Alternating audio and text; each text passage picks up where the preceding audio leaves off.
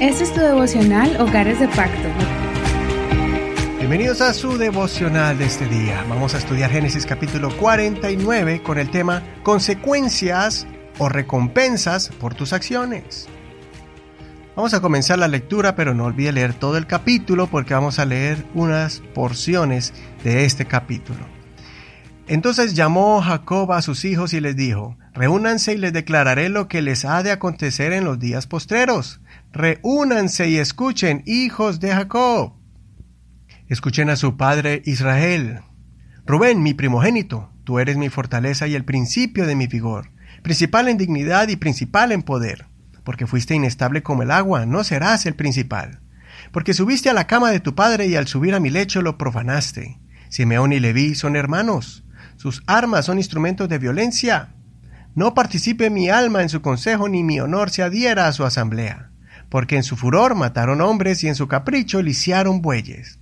Maldito sea su furor porque fue fiero y su ira porque fue cruel. Yo los dispersaré en Jacob y los esparciré en Israel. Judá, tus hermanos te alabarán, tu mano estará sobre el cuello de tus enemigos y los hijos de tu padre se postrarán ante ti. Eres un cachorro de león, oh Judá, vuelves de cazar, hijo mío. Se agacha y se recuesta cual león, y como leona, ¿quién lo despertará? El cetro no será quitado de Judá, ni la vara de autoridad de entre sus pies, hasta que venga Silo, y obedecerán los pueblos. Atando a su vid su borriquillo, y a la cepa, la cría de su asna, lava en vino su vestidura, y en sangre de uvas su manto. Sus ojos están brillantes por el vino, y sus dientes blancos por la leche. Vamos al verso 22 hasta el 25.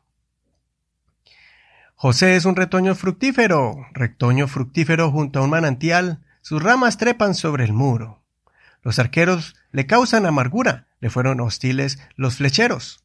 Pero su arco permaneció firme y sus brazos se hicieron ágiles, por las manos del fuerte de Jacob, por el nombre del pastor, la roca de Israel. Por el Dios de tu Padre, el cual te ayudará, y por el Todopoderoso, quien te bendecirá. Con bendiciones del cielo arriba, con bendiciones del océano que se extiende abajo, con bendiciones de los senos y de la matriz. Hasta aquí la lectura de hoy. Jacob se despidió de sus hijos, pues descansará de la vida terrenal y pasará para la vida eterna. Así como sus antepasados bendijeron a sus hijos, de la misma forma Jacob transfirió bendición y herencia a cada uno de sus hijos. También habló de forma profética acerca de sus futuros. Aquí podemos aprender muchas cosas. Las consecuencias de las acciones de ellos afectaron su bendición, su herencia.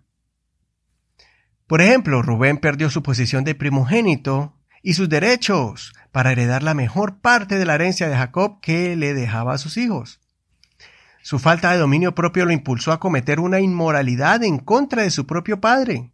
Un rato de placer le costó su herencia y la de sus hijos. La tribu de Rubén no fue tan influyente como las otras tribus. Como ya miramos anteriormente, Judá cometió errores, pero también tuvo acciones nobles y admirables. Jacob clamó palabras de bendiciones especiales para él. En este pasaje bíblico, Jacob habló proféticamente de que el Mesías, el rey de Israel, saldría de esta tribu y reveló características de la sangre que sería derramada por la humanidad por medio de los elementos figurativos como el vino, que representa la sangre de Jesús y su ropa teñida de rojo, aludiendo al sufrimiento en la cruz. Jacob concedió una bendición especial a José, reconociendo cómo sufrió, pero después cómo Dios lo engrandeció, protegiéndolo, fortaleciéndolo y bendiciéndolo a través de su difícil experiencia. José se convertiría como el primogénito de entre sus hermanos, ya que fue el instrumento de Dios para salvar a toda la casa de Jacob. Si miras en un mapa la tribu de Manasés y Efraín, los hijos de José, vas a ver el vasto territorio que les correspondió como herencia. Fueron exitosos ganaderos y guerreros valerosos. Fueron tribus influyentes en Israel. Asimismo, el Señor Jesucristo ha prometido galardones para aquellos que se han mantenido firmes en la fe. La Biblia las representa como coronas que serán concedidas a aquellos que hayan servido al Señor con integridad, compasión y que hayan vivido vidas ejemplares y piadosas conforme a los mandamientos del Señor. Hebreos 11:6 dice, y sin fe es imposible agradar a Dios, porque es necesario que el que se acerca a Dios crea que Él existe y que es galardonador de los que le buscan. Santiago 1.12 dice, Bienaventurado el hombre que persevera bajo la prueba, porque cuando haya sido probado, recibirá la corona de vida que Dios ha prometido a los que lo aman. Por eso aquellos que hayan hecho una diferencia y que hayan sido luz en las tinieblas, el Señor también los premiará cuando estemos delante de su presencia, delante de nuestro Dios Todopoderoso. Como dice en Apocalipsis 11:18.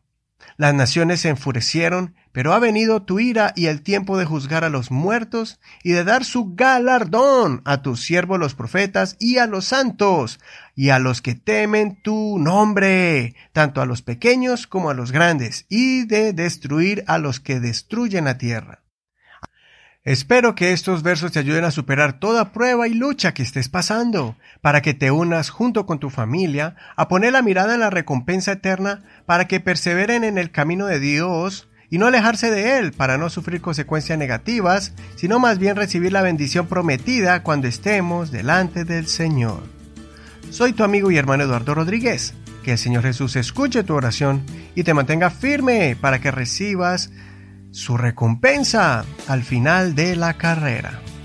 Muchas gracias por escuchar este devocional y por compartirlo con tus amistades, parientes y amigos. Recuerda que estamos en Facebook como Hogares de Pacto Devocional. Ahí estarán las notas de este programa y también las de los demás programas. Ahí está el enlace para que escuches todos los devocionales anteriores. Bendiciones de Dios para ti. Este es un ministerio de la Iglesia Pentecostal Unida Hispana El Reino.